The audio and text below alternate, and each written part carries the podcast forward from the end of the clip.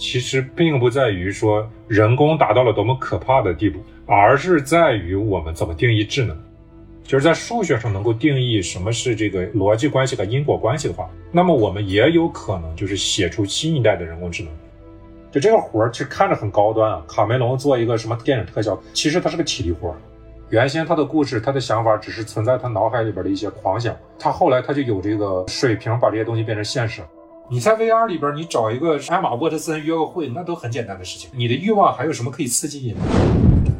大家好，欢迎收听由大观天下志制作播出的播客《东腔西调》，我是何必。随着互联网时代的发展以及人工智能 AI 技术的不断应用，我们越来越感受到，在互联网上浏览的时候，无法辨别我们互联网的那一端到底是一个人还是一个机器。那么，在互联网时代，人与机器或者说人与人工智能的边界似乎在日益的模糊。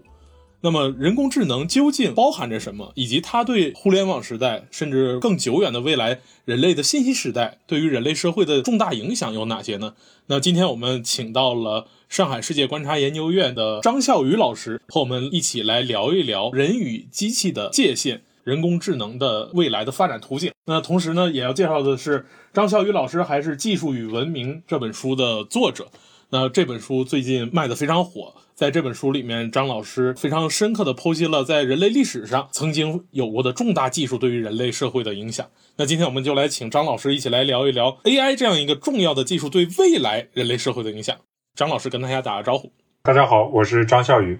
那张老师想到这个选题呢，其实是跟我最近的一个关注有关，因为男人都是长不大的大男孩嘛。其实我现在是比较关注这个汽车行业的发展。那自五月份以来，就是汽车行业有一个比较热门关注的议题，就是特斯拉电动汽车它不断的出问题。其实不仅是美国的特斯拉，像中国的蔚来，那他们在道路行驶上的时候都会出现意想不到的交通事故，而这些事故并不会因为他们是电动车的问题去溯源，更多的呢是因为他们都在宣称自己有着非常好的自动驾驶辅助技术。他们会在宣传语言上模糊说这些都是自动驾驶，这都是呃由行车电脑在帮助人去驾驶。但是在实际上呢，它其实就是用人工智能的技术来去实现汽车对人的辅助驾驶。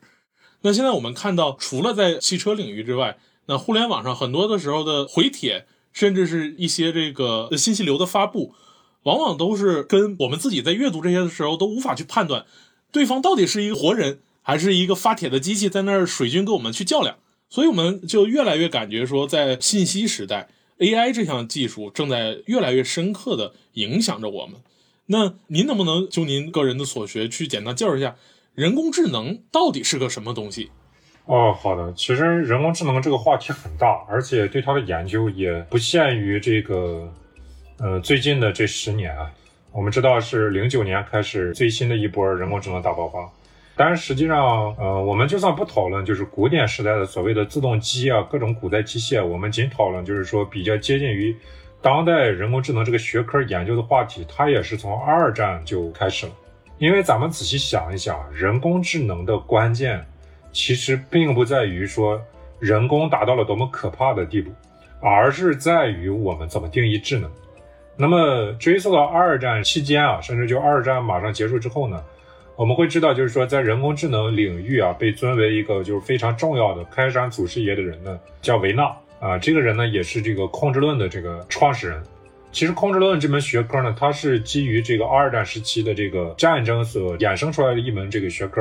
因为他当时要研究的就是说，这个技术就刚造出来，就是说无人飞行器，其实说白就是导弹。导弹这个东西，你要怎么让它能够自己去修正自己的轨迹，自己去这个命中目标？啊，那么这个就涉及到一个学科叫做控制论，说白了就是这个机器怎么来控制自己。啊，那么这个维纳呢，他就在研究控制论的时候，他提了一个非常有意思概念。他说，我们该怎么定义智能呢？如果我们研发出一个机器，这个机器它有意识的维持自己的一个状态，而且它尽一切全力去恢复到这个正常状态。那这不就跟我们智能的这个定义很像吗？呃，就像一个自然界中的这个生命体会去追求它体内的各种物质的平衡，或者它追求新陈代谢来维持自己的机体运作一样。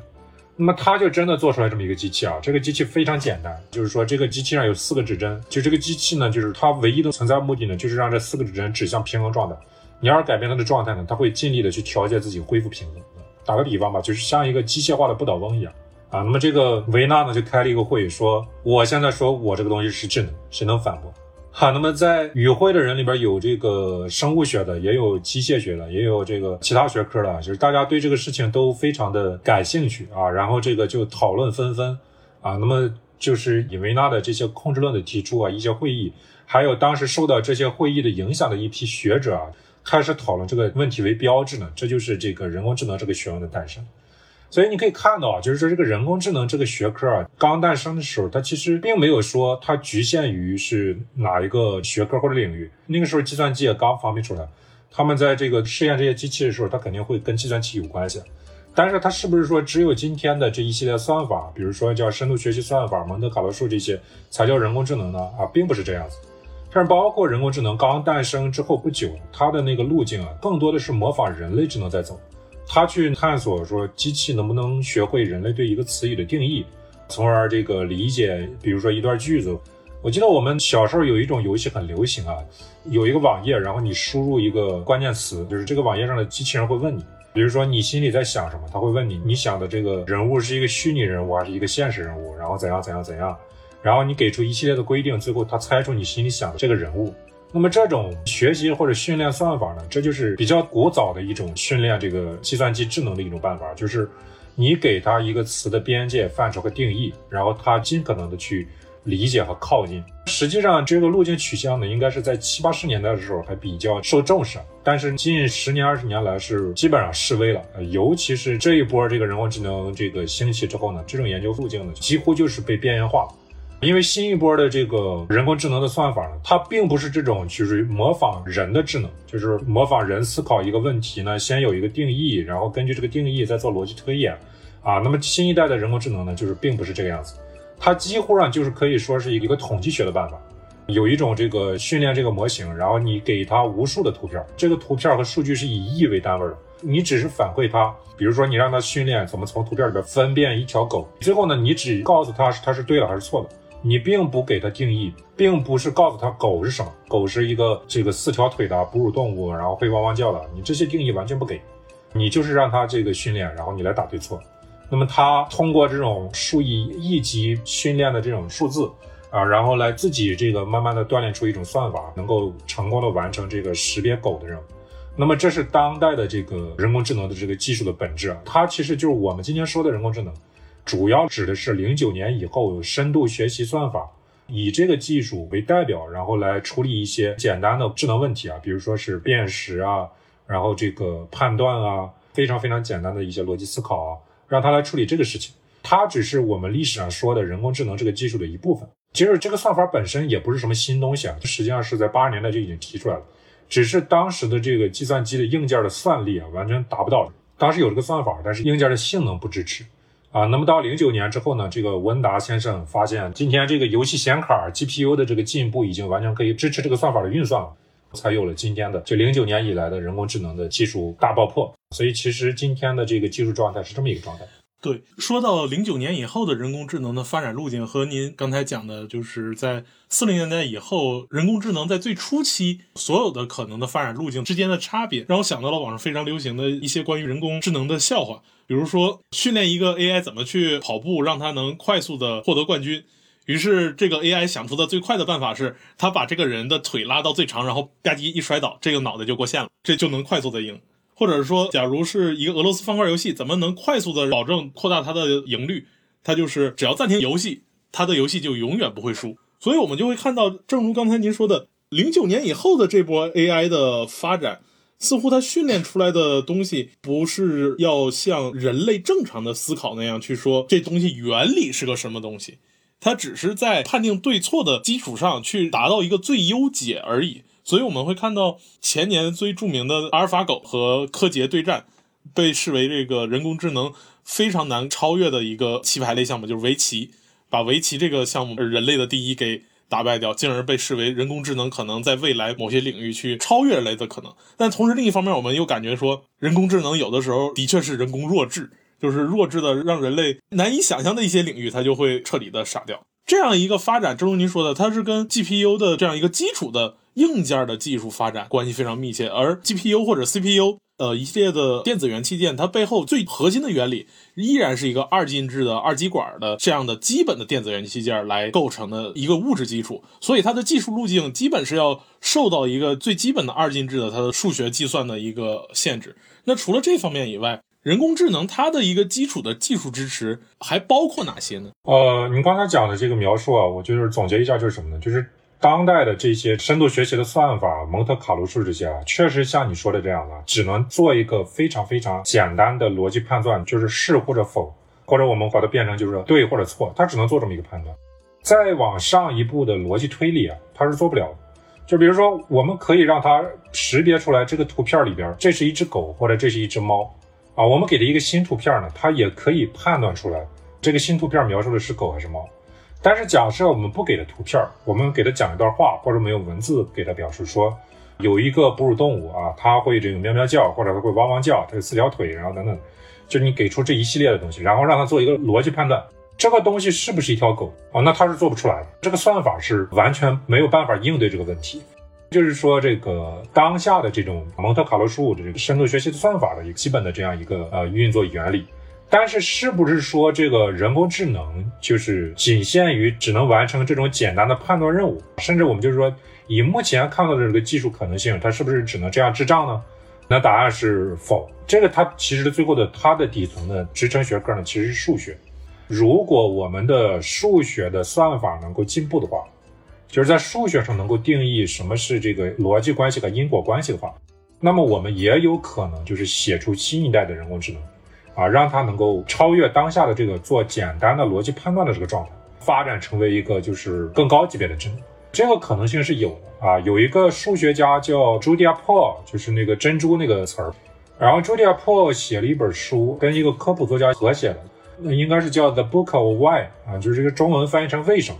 他在这个书里边，他的基本观点就是说呢，他通过这个算法呢，他认为他找到了一个能够成功定义因果关系的这样一个数学算法。他认为在这样一个数学算法的基础上呢，啊，人类是有可能就是说比现在的人工智能再进一步，朝着我们想象的那个比较高级的人工智能呢再往前进一步。这个书应该是这两年的最新的研究成果。有的团队好像是澳大利亚还是哪里的一个团队正在根据这样一个成果来试着编写新的人工智能的模型。但是，这个技术进展到了什么地步，我就不太了解了。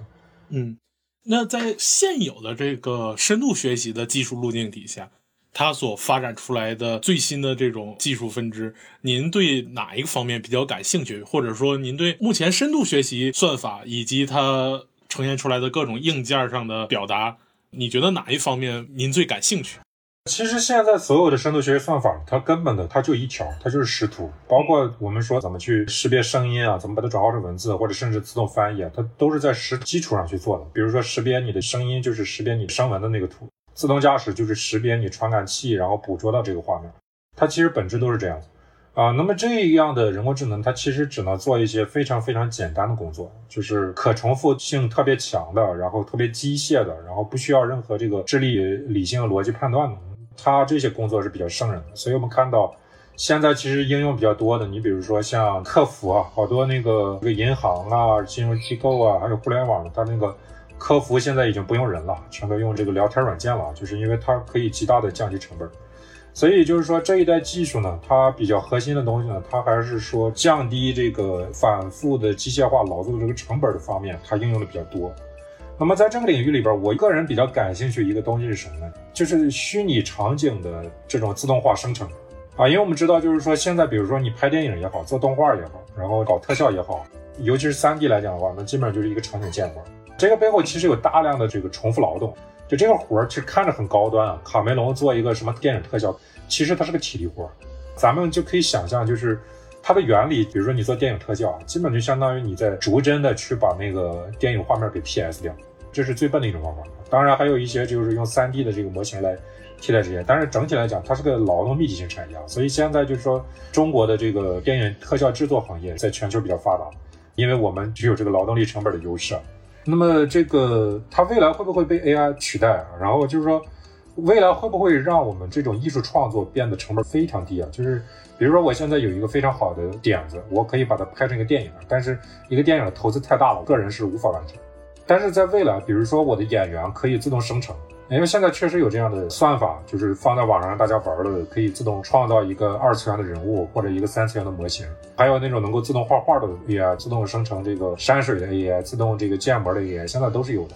啊，那么当这些技术成熟到一定程度，那么会不会说把我们搞这种虚拟创作、文艺创作的这个成本压得特别低？到那个时候，可能会有大量的人，原先他的故事、他的想法只是存在他脑海里边的一些狂想，他后来他就有这个水平把这些东西变成现实。就像网页这个技术兴起之后，就是写网络小说变成一个成本很低的事情一样。就未来拍电影会不会也往这个方向发展？那我个人其实是，就如果只看当下的这个深度学习算法，我个人对这个方面其实是最期待的。这一点就让我想到，其实特别像现在的抖音、快手。抖音、快手，大家就是拿着手机自己去拍而已。假如 AI 算法能达到快速的帮人去实现渲染和出各种动画画面的话，那么几乎就是可以同时人们把自己的想法用这个软件给制作出来，制作出各种各样的视频。可以想见，它对一个其实不仅是电影行业，甚至对整个自媒体行业，对一个新的媒体的形式的发展，都是一个非常大的一个促进。那这还是跟人比较近的。我们之前在讲到说工业四点零或者是互联网加工业经济的时候，往往也会说啊，人工智能在生产领域也会有各种各样的运用。那就您的了解来说，目前深度学习这样一个人工智能的技术路径，在生产领域有着怎样的运用？它现在确实是有这个在运用啊，比如说我举一个例子啊，富士康去参观的时候，就是富士康的这个讲解人员就给我介绍他们应用的最新的这个人工智能技术。因为富士康是一个制造型企业嘛，比如说它有一些这个传统的这种机械加工啊，它的车床啊，它的这种处理这个硬机械啊，那它其实它就面临一个就是它的那个硬件的磨损问题。啊，那么这个东西呢，在过去你可能要一系列的这个质检和保修的这个流程，但是现在呢，我们就可以用这个深度学习，就是有一个 AI 呢，我们把它那个车床旁边放一个摄像头，让它来看这个车床的那个磨损的状况，它可以自动的按照它捕捉的那个图像，发现它这儿有没有裂痕，这个裂痕有没有说影响到车床的这个工作啊？那么是不是需要及时更换啊？然后就让这个车间的管理者呢，就提前的把这个事情给布局好。啊，那么一旦这套技术得到实施之后呢，等于说你由于这种磨损啊，然后这种就是说自然而然产生损耗吧，啊，由于这种损耗导致的一些成本上的东西啊，比如说这个流水线没有办法正常生产啊，或者这个车床的更换不及时啊，导致整个的这个流程延误，那么这个就可以把这些成本给节省下来啊。那么相应的这个团队来讲的话，它的人力成本也可以得到节省，这就是一个例子。啊，再比如说一些这个现在一些无人化的工厂，它现在叫黑灯工厂。它这个里边，它的原材料，你有一个这个摄像头，然后你一拍啊，它需要什么样的原材料啊，它自己就识别了。识别了之后呢，它可以用机械手把这个东西就直接送到这个生产线上。它的中间还有各种各样的这个机器人啊，是在这个全程的就是自动的按照给定的这个轨道来运输中间的这个原材料，甚至到最后这个产品生产出来之后，有自动的这种质检的装置，有这种自动的这个打包装置。啊，甚至还可以做到什么呢？就是今年有的工业电商的这个网站啊，或者这个平台啊，它已经用这个图像识别的方式来自动的识别。你可以只上传一个照片儿，比如说你作为一个销售者，你可以自动上传这个照片，然后他们的网站的算法就可以自动识别。比如说你是一个什么规格的螺丝钉，然后有哪些人在需求这种螺丝钉，然后怎么匹配你们的需求，这个流程就是完全可以自动化来完成。呃，就今天都有这样的技术和这样的商业实践。这个意义是非常非常巨大的。我始终有一个观点，就是说这一代的人工智能算法对于产业啊，对于工业的这个推动，其实比就是在工业领域能够发挥作用，其实比在消费领域能够发挥的作用要大得多。我们可以仔细想一想，因为工业的数据它是巨量，人全球一共就是七十八亿人嘛，然后这七十八亿人能够产生多少个数据，是由七十八亿个主体规定。但是你产业生产就工业体系里边，你是无限的。今天比如说，假设是两百亿台机器。就只有两百亿台了，不是这样子。如果未来能够造出新的机器，你这个个体可以不断增加，而且在这个机器体系里边，每一个传感器都可以是它的眼睛，每一个它的那个机械手都可以是它的手臂，每一个轮子都可以是它的腿。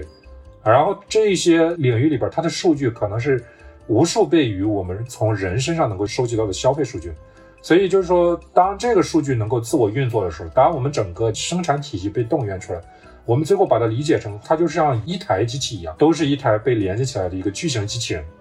啊，那么如果是这样的话呢，人类的工业生产模式它会有一个完全的颠覆，啊，当然这个事情不会马上发生，因为现在的这个计算机行业啊，互联网思维也好，AI 也好，它跟这个传统制造业的结合呢，它还是需要相当多的考验啊。这个传统制造业的从业人员，并不马上清楚这些技术能干什么，而互联网的这个从业人员呢，也不清楚这个制造业的这个逻辑和商业模式是什么，所以它中间有一个比较漫长的磨合期。但是这个磨合期呢，我想是有可能把我们带到就是一个非常重要的一个发展阶段吧。我觉得这个未来是可期的。那从刚才您的这个介绍来看的话，其实仅从我们现在的社会发展水平和技术角度来说的话，目前的 AI 其实已经可以大幅度的用来提高我们的工业生产的效率，以维持它的这个产出水平。那之前我们一直在担心说，假如以中国为例。它有可能会面临着比较深度的老龄化的问题，那未来劳动力对于中国来说是个非常严峻的问题，而中国恰恰又在以一个世界工厂的面貌影响着整个世界的这个经济发展，所以像 AI 这样的技术，对于中国在老龄化之后依然能够维持它的生产效率，可以说起到一个非常至关重要的作用。这也可能是我们国家目前对于工业制造、智能的智。以及物联网这一系列的产业比较着力的原因，是这样的。用 AI 来应对老年化，不只是中国这样做，就是包括我们看日本和德国，在它的一些国家政策里面也明确宣布了，就尤其是日本，它已经明确宣布要把 AI 作为这个应对老年化挑战的一个主要的科技动向。但是这里面呢，还有两个问题，尤其是对中国来讲。第一个问题是，就是工业 AI，它如果要这个尽快运用的话，它的前提是什么呢？前提是你的工业生产的数据化非常丰富。但这一点，就中国制造业它其实是这个落后于欧美，它的规模很大，但是它的数据啊，它的数字化这些做的不够好。比如说它的加工精度，它的原材料里边的各种合金的这个比例的这种测算的科学程度，种种的这种管理流程吧。就是实际上它数字化的程度呢，是比这个欧日的一线的这个制造业大厂，比如说什么丰田呀、奔驰啊，然后等等这些啊，它其实是要落后的，就西门子啊这些。那么这是第一个问题。第二个问题更严峻的是什么呢？更严峻的是，就是说人口对于经济发展，它不仅仅是有劳动力这个概念，它还有一点更重要是需求。从上世纪七十年代开始啊，自动化这个技术呢不断的飞速发展之后呢，就是说。其实生产在今天来讲，它并不是一个特别难的事情。几个小工厂你就供给这个全球的这个商品啊。就中国有特别多的这种超级小镇，比如说中山一个城市供给了全球超过百分之七十的灯具，还有其他很多地方都是这样子。啊，就是说这个生产来讲，其实在今天这个年代呢，它并不是一个特别难的事情。真正难的，或者说真正重要的是什么呢？是需求。就是你生产出来这么多东西，你得知道你要卖给谁。你卖得出去，你这个企业才会存在嘛，不然的话，你就很多的这个企业会倒闭啊，然后员工会失业。那么现在呢，人口老龄化最大的问题是需求萎缩，年轻人花钱的地方是比较多的，比如说买房啊、买家具啊、买汽车啊等等这些。但是你只要买了之后啊，你就是到四十岁以后呢，你消费的这个地方其实越来越少，啊，你的这个身体机能也下降了，然后你的这个置业啊、大型的这种家居消费品，你也已经添置的差不多了，你不会那么快的更换。那这个时候，比如说你在人口增长期呢，我们的海尔这种企业啊，在国内有着这么庞大的市场，它哪怕在海外被制裁，或者它哪怕在海外竞争压力非常大，它光靠中国市场可以活得很好。但是，一旦当人口老龄化来临之后啊，海尔在国内的这个市场萎缩，那他怎么办呢？怎么去给他的员工发工资呢？他怎么去投入更多的这个科研经费来研发下一代产品，保持领先呢？那那个时候呢，对他就有很大的压力。呃，所以这个事情就是说，就如果我们要谈到人口老龄化呢，AI 只是其中的一部分解决方案，它是解决不了，就是说更根本、更严峻的问题。嗯，明白。但说到这个经济的这个运转，我记得您在《技术与文明》这本书里面非常强调说，任何一项技术它能够真正的去影响人类社会的进程，都一定要跟一个非常成熟并且合适的商业模式结合起来，它才会有一个持续发展的可能。那么这种商业模式再归根结底呢，其实是会发现一个新的技术，往往是创造了一个新的需求，去演变出人的新的消费需求，从而反过来对生产有一个刺激，让这个资本主义的这样一个生产不断的循环起来，人们有新的需求，然后有了新的生产，这样在循环往复。回到 AI 这里，我就想到了之前其实大家看的几部非常著名电影，比如像《黑客帝国》，或者像前两年的《头号玩家》。其实他们都在描绘一个说，当人类的人工智能发展到一定程度的时候，人们是可以进入到一个新的虚拟世界的。在这个新的虚拟世界，人们可以暂时摆脱肉体的衰老给人带来的消费需求的下降。他们在一个美丽新世界里面，在一个虚拟的世界里面，就可以有更加充足且只要不断电就能有一直下去的这样一个好的生活。它就不断会有新的需求产生，它就反过来能够去促进生产力的发展。那回到现实来说，近两年特斯拉的这个马一龙同志现在又把兴趣转向了这个脑机接口，他似乎也在想说，呃，努力的把人工智能向着一个。呃，人与机器不断的融合，创造一个新的虚拟世界的方向发展。那最近最火的一个概念就是元宇宙，其实就是当区块链和这个虚拟货币这一系列的技术发展起来以后，人们开始真的去设想说一个新的虚拟的宇宙、虚拟的世界，呃，未来发展可能是怎么样，以及在这背后可能孕育的商机。就请老师您畅想一下，假如未来我们的 AI 技术真的有所突破的话。那么，一个新的这样一个虚拟宇宙的出现，会不会给人类社会至少一五零零年以来的这样一个资本主义循环的社会有一个根本性的颠覆呢？你刚才提的问题非常好啊，然后也有非常重要的一些点，但是就这里边有几个问题是来讲是比较相互独立的。为什么？比如说你刚才讲到，就是说技术推动生产力的进步的主要原因是创造新需求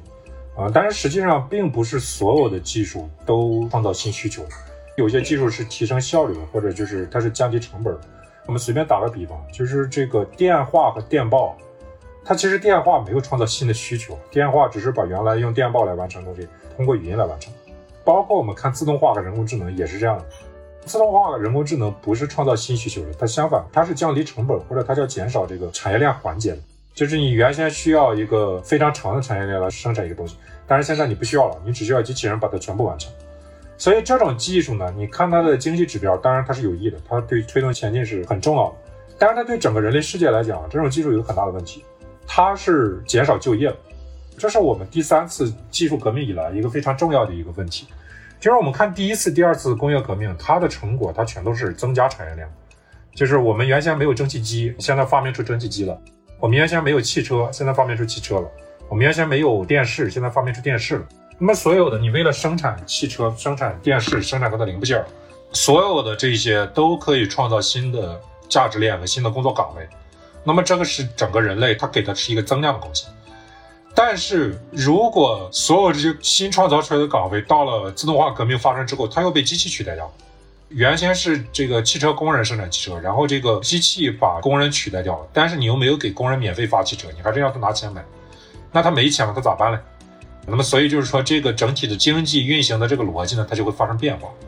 啊，所以今天的人工智能它面临的问题也是一样，就是实际上你刚才举的这些，比如说它的游戏的这个需求，它创造虚拟世界，它并不是创造新的需求，它是想办法在容纳那些被自动化甩出去的，就像赫拉利起的这个名字这样，就一个无用阶级，它其实是在想办法安置这些无用阶级。包括我们现在看到电子游戏的兴起，恰好就是在七零年代前后，就是跟这个自动化的这个技术突破，它是一个时间的。这个中间我们可以非常清楚的看到这两个逻辑之间的对应关系，就是你没有特别好的工作，你才觉得这个人生没有太大的这个追求价值，你就打个游戏也挺好。其实每一个年代，就包括日本的御宅族出现，它背后的逻辑都是这个样子。但是这里面呢，就接下来一个问题，比如说这批人呢，咱们就说这是娱乐需求啊，那确实是他在某种程度上，他也在层出不穷的这个娱乐需求。你还能够通过让他搞娱乐啊，然后推动这个企业赚钱，然后推动技术发展，啊，这也不是不可能的啊，因为我们知道，就是比较有名的这个一家公司叫 NVIDIA，叫英伟达，中文翻译成英伟达。英伟达在九三年创立的时候，它就是一个做游戏显卡的一个公司。然后呢，就它现在莫名其妙成了这个全球最大的人工智能硬件公司，啊，为啥呢？就是我们刚才讲的，就文达是用恩伟达生产的 GPU 来算出来这个新的深度学习算法，效率比旧的提升一百倍，所以才有了人工智能报道。但是英伟达他完全不知道自己这个东西是能够做人工智能，他在当时成立这个公司的时候，他也没想过自己要做人工智能，他就是想为游戏服务，啊，结果为游戏服务，因为游戏玩家需要更好的。画面更好的游戏的流畅性，所以对硬件提出了更高的需求。结果这个需求呢，也的确推动了技术的发展。所以这个模式本身呢，它倒不是说这个不可能，它完全是有可能。但是这里边就出现了另外一个问题，就是咱们再仔细想一想，驱动游戏或者驱动云宇宙往前走的这个需求不断衍生的是什么呢？其实我们可以把这个需求分为两种啊，一种是这种比较肉眼可见的有形的这种感官层面的需求，比如说更好的画面，比如说这个更极致的音效啊，更好的动作特效等等，这当然是一个非常非常关键、非常非常重要的一个需求点。啊，因为我们这个这十年来的游戏产业基本上就是这么走，